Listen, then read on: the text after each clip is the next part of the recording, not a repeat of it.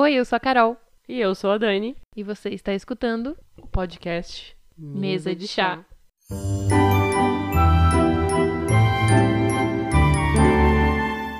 Um dia entramos numa seita. a seita que dói menos? Não, meus anjos. Uma seita de verdade. Como a gente encontrou essa seita? Se eu não me engano, a gente foi no sushi. A gente tava comendo sushi com os nossos amigos e tal. E a gente pegou esse panfleto e daí eu li aquele panfleto e disse assim: "Ai, olha que bacana".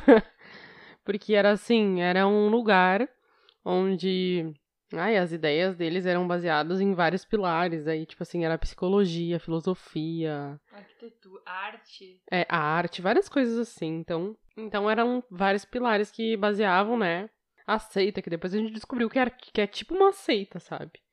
Fomos, tá? Nessa primeira reunião que tinha. Entramos em contato com eles, eles falaram que a próxima câmara, eles chamam de câmara, acho que a gente pode dizer, né? Uh, a primeira câmara iniciava dia tal, a gente se preparou, se organizou e foi. E aí, assim, lá a, a, o discurso era: uh, aqui você não precisa acreditar em nada, tudo é provado se você sente, se você não sente, as coisas que vão acontecer a partir de agora. E realmente, assim, era uma seita satânica do, do, do caralho, assim. Tipo, era tudo baseado na ciência, na teoria, né? Uh, e também de um cara que foi o mestre deles um tempo atrás, já morreu também. Mas era tudo assim, sonhos lúcidos, meditação, vocalização. Não tinha nada de absurdo. Hoje a gente enxerga algumas coisas que eles falavam que parece meio absurdo agora, assim. Mas como o discurso é muito bom, assim, eles falam realmente coisas que fazem sentido até hoje, existem algumas coisas que fazem sentido para nós. Um, tipo. Corpo astral. Que é de tu tá. Uh, de existirem várias dimensões e que quando tu sonha, tu tem que preparar teu corpo astral para ele poder entrar na quinta dimensão.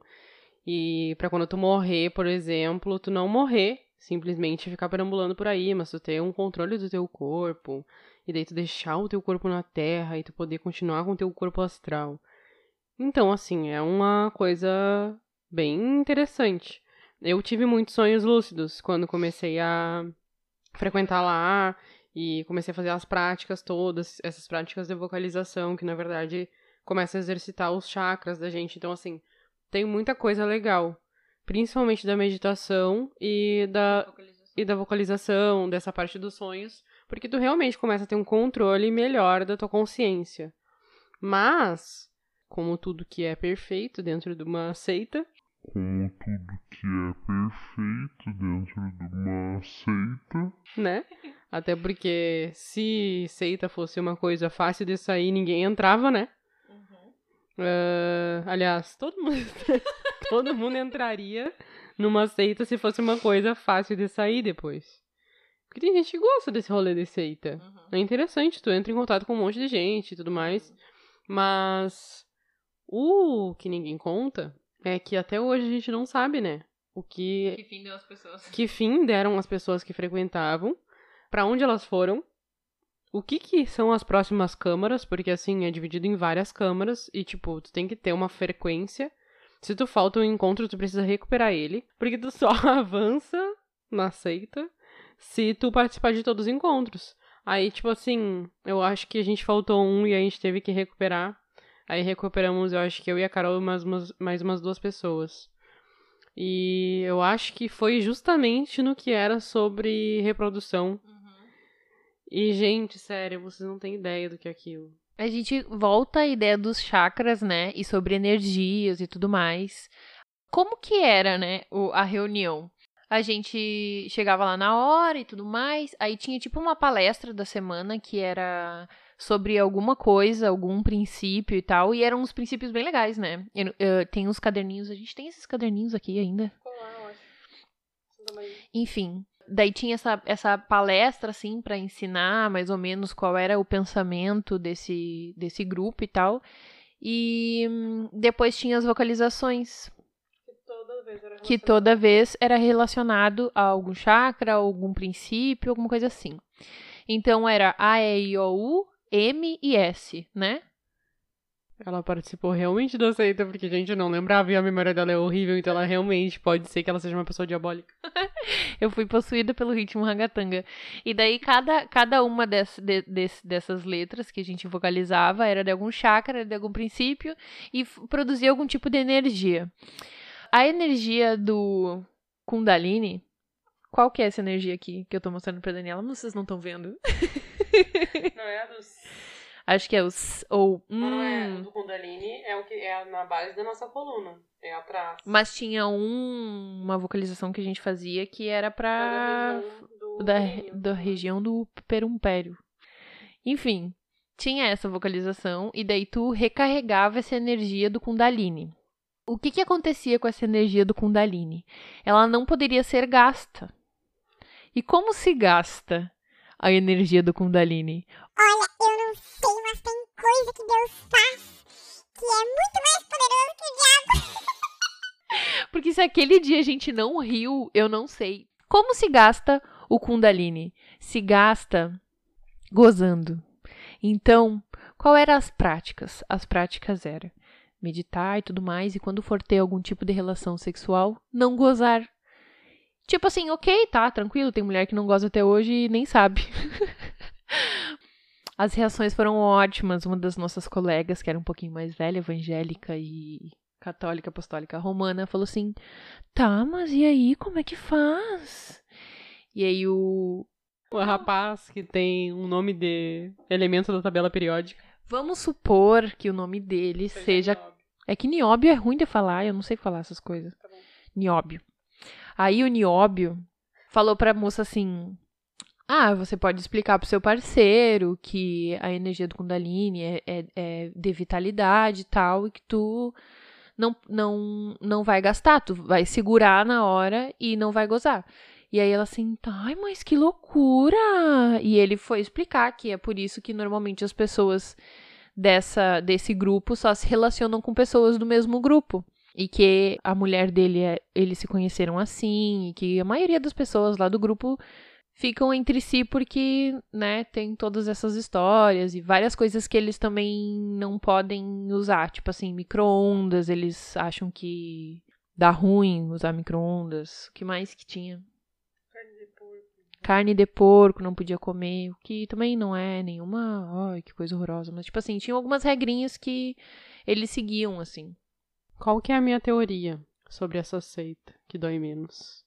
É que eles misturaram diversas religiões, pegaram assim coisas de várias, várias e várias, juntaram tudo e adicionaram ainda as práticas de meditação e mais umas superstições assim. É minha minha teoria. Essa guria, quando abre o falatório, é só ela que fala. Eu vou deixar ela só ela falar agora. Ai, perdão, meu amor, mas é que eu lembrei que eu lembrei não com isso que tu tá falando.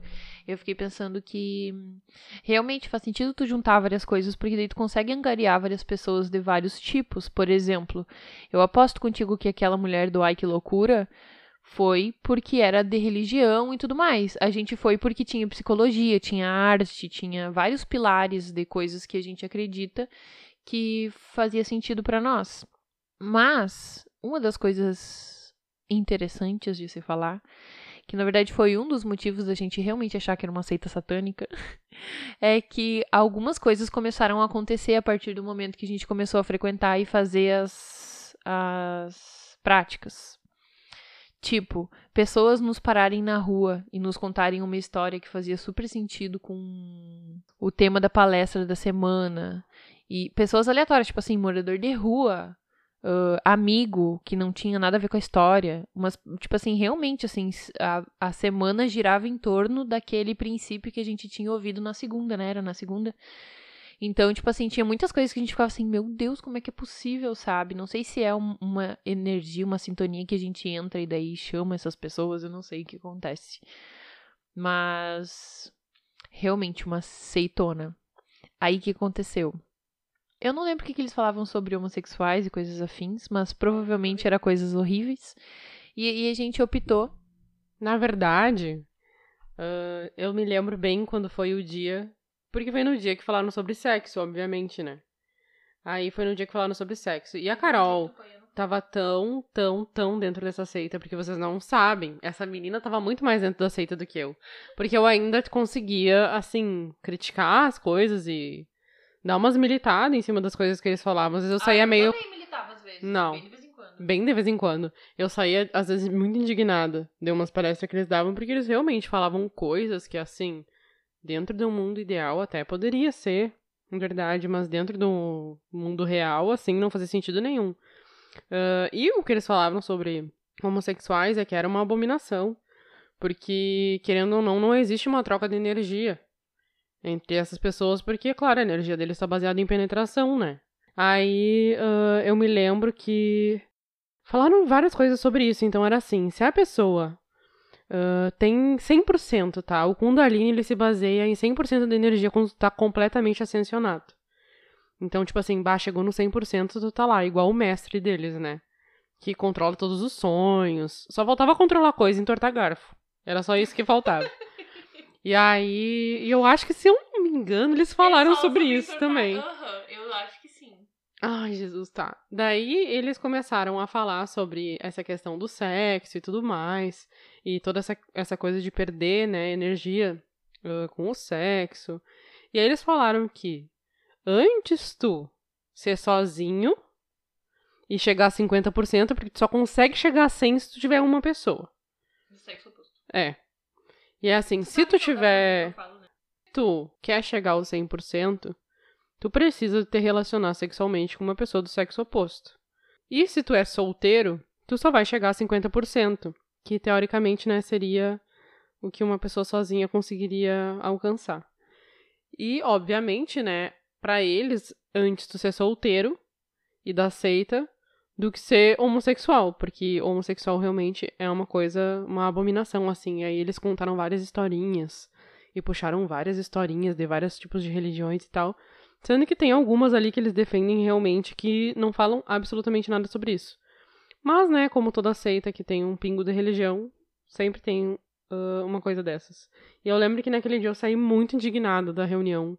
E a Carol dava todas as explicações e as militadas na seita possíveis, assim. E dá pra ver como esses lugares conseguem, assim, captar umas pessoas que são muito militantes. Porque a Carol era muito militante. E no momento que a Carol entrou e começou a ir fundo, a ir fundo, assim, a Carol começou a militar até muito menos do que militava antes. E, tipo, super apoiava o elemento da tabela periódica. Ele falava umas coisas assim e a Carol dizia assim: Não, mas tu tem que ver que. Por esse lado, realmente. Não, mas ele não quis dizer isso. É, um- é, um, é uma, uma coisa, né, curiosa. A Carol não ter votado no Bolsonaro. Ai, mas ele não disse isso. Ai, que horror.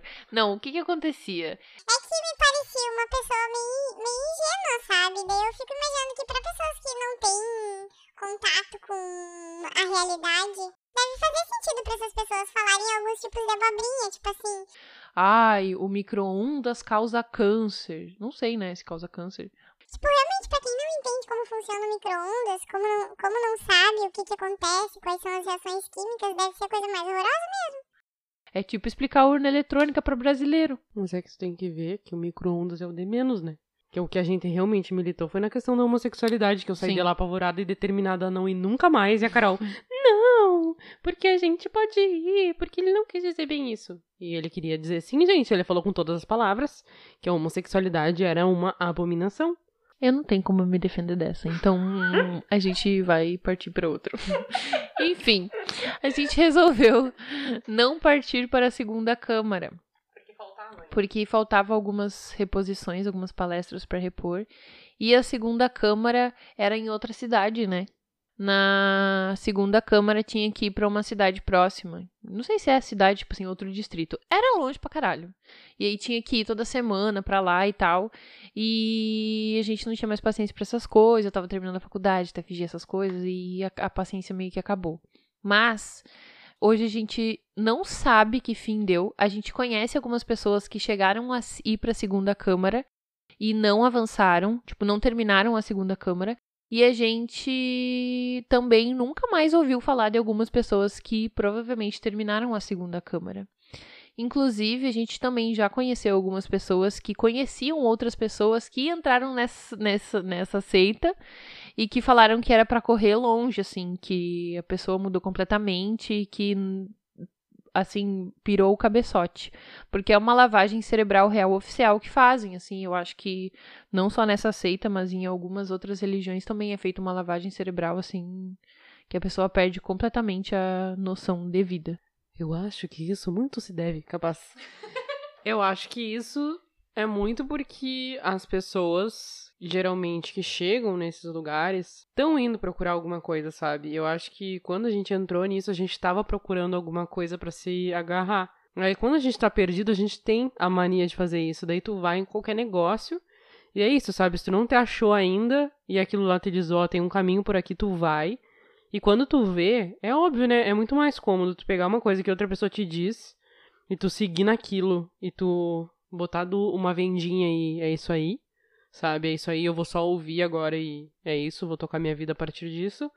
Do que tu realmente buscar uma coisa que faça um sentido, assim, né? E digo assim, um sentido que envolva tu e as outras pessoas, porque eu acho muito estranho pensar em. Ai, ah, vou. Eles nem falavam em evoluir, mas tipo assim.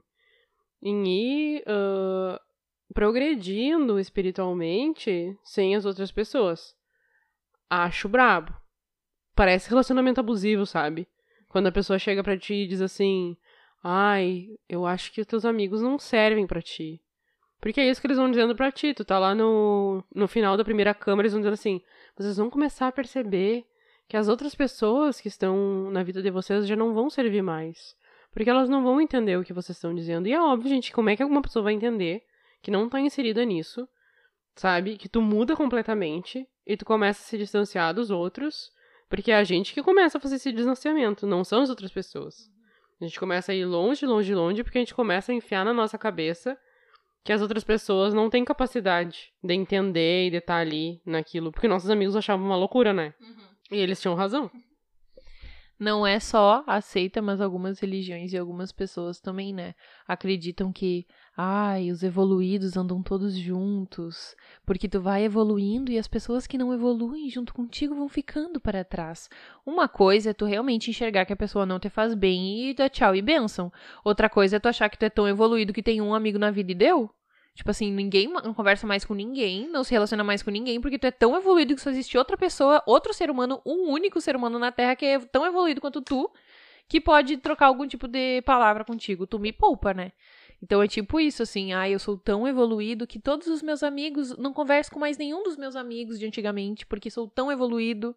Ai, eu tenho medo que me arrebatem e me levem embora do planeta de tão evoluído que eu sou. Que nem a tua mãe aquele dia. Um dia a mãe da Daniela ligou desesperada, achando que fosse ser arrebatada para outro planeta, de tão evoluída que ela é. Então, assim, gente, sabe? Noçãozinha. E aí, eu acho que a gente volta naquilo, né? Eu conheço outras, não digo seitas, mas outros tipos de pensamentos que são curiosos. Mas é aquilo, né? A gente uh, começa a ver que algumas coisas não são tão graves, porque a pessoa realmente continua a mesma pessoa. Sim. Ela tem os seus, as suas crenças e tudo mais, né? Mas ela não se distancia de todo mundo.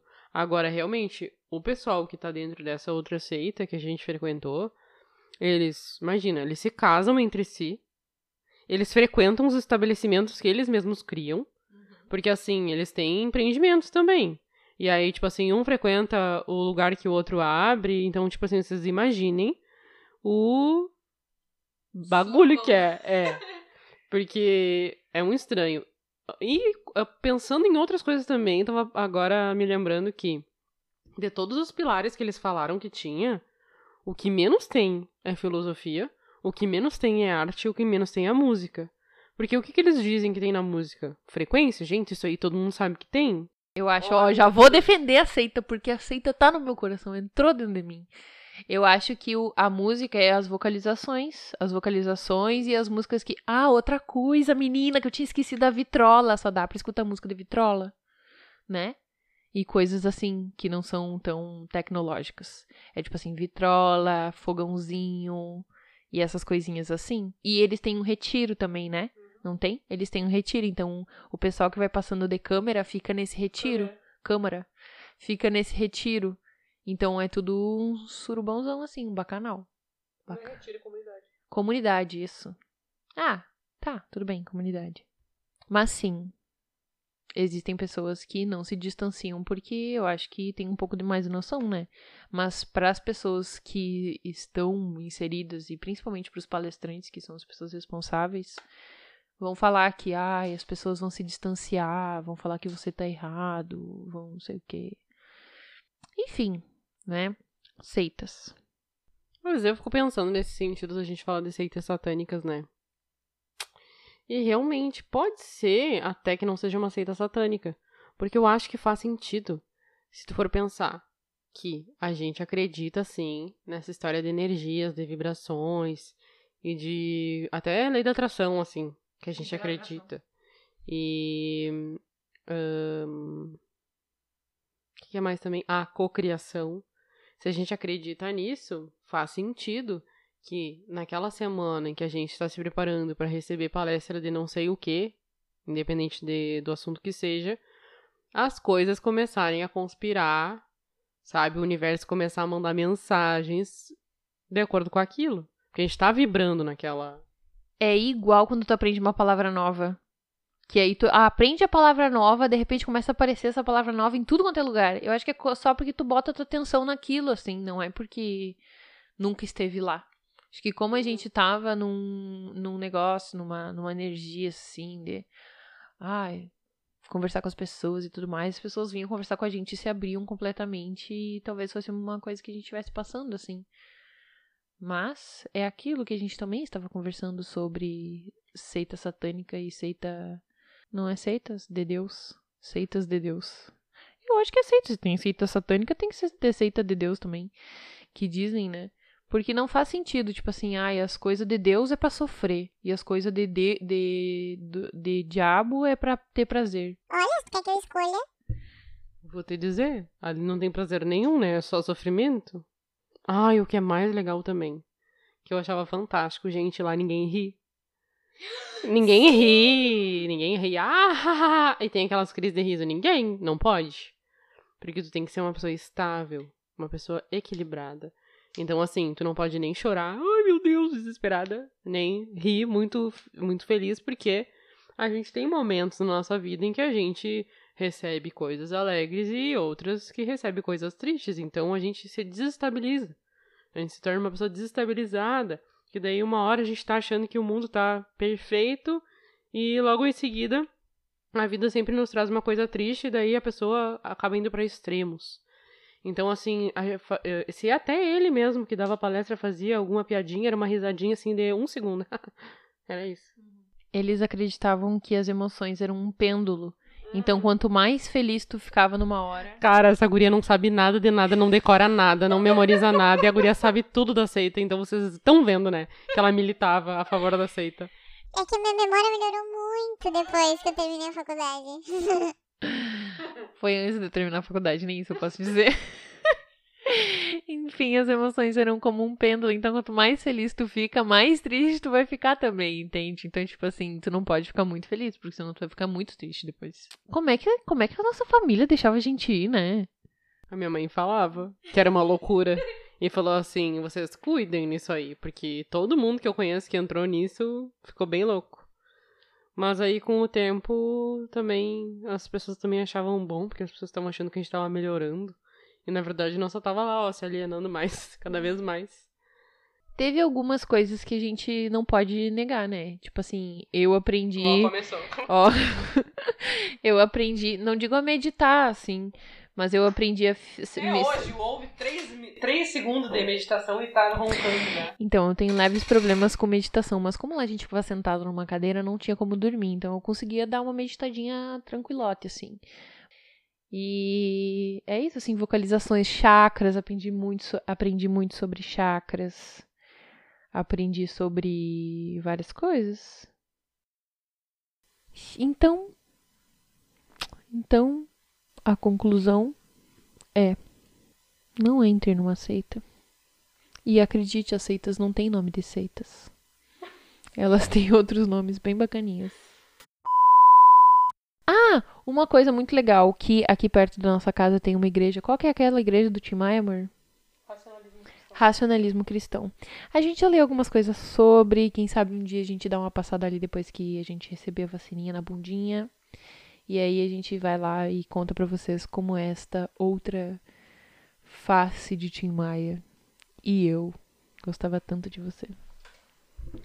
Leia o livro. Eu ainda prefiro aquela assim. Hoje o céu está tão lindo.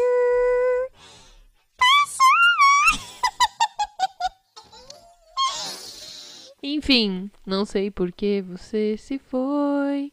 Quantas saudades eu senti. E de tristeza vou viver. Aquele adeus não pude dar. Minha vida. Tá realmente muito A difícil. gente não fala pode mesmo de chá. O que, que a gente fala? Você está assistindo? Você está assistindo? Você está ouvindo? Ué?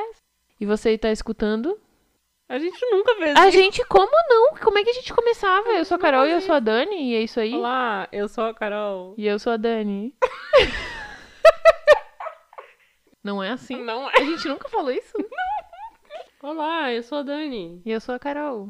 E você está assistindo mais um episódio. Cara, não é assim, mano. Eu vou. Eu, vou, eu não vou conseguir. Ah, então. Escuta aí, é nóis. Tá. Mas a gente não fala o, o nome da- do podcast? E você está ouvindo mesa de chá, não? E você está ouvindo. Tá, então como é que é? Qual é teu nome? Oi, eu sou a Carol. Será que é isso mesmo? Não sei não, hein? Eu achei muito ridículo, espero que não. tá, eu vou parar, porque assim é muita humilhação. Tchau, gente. Beijão.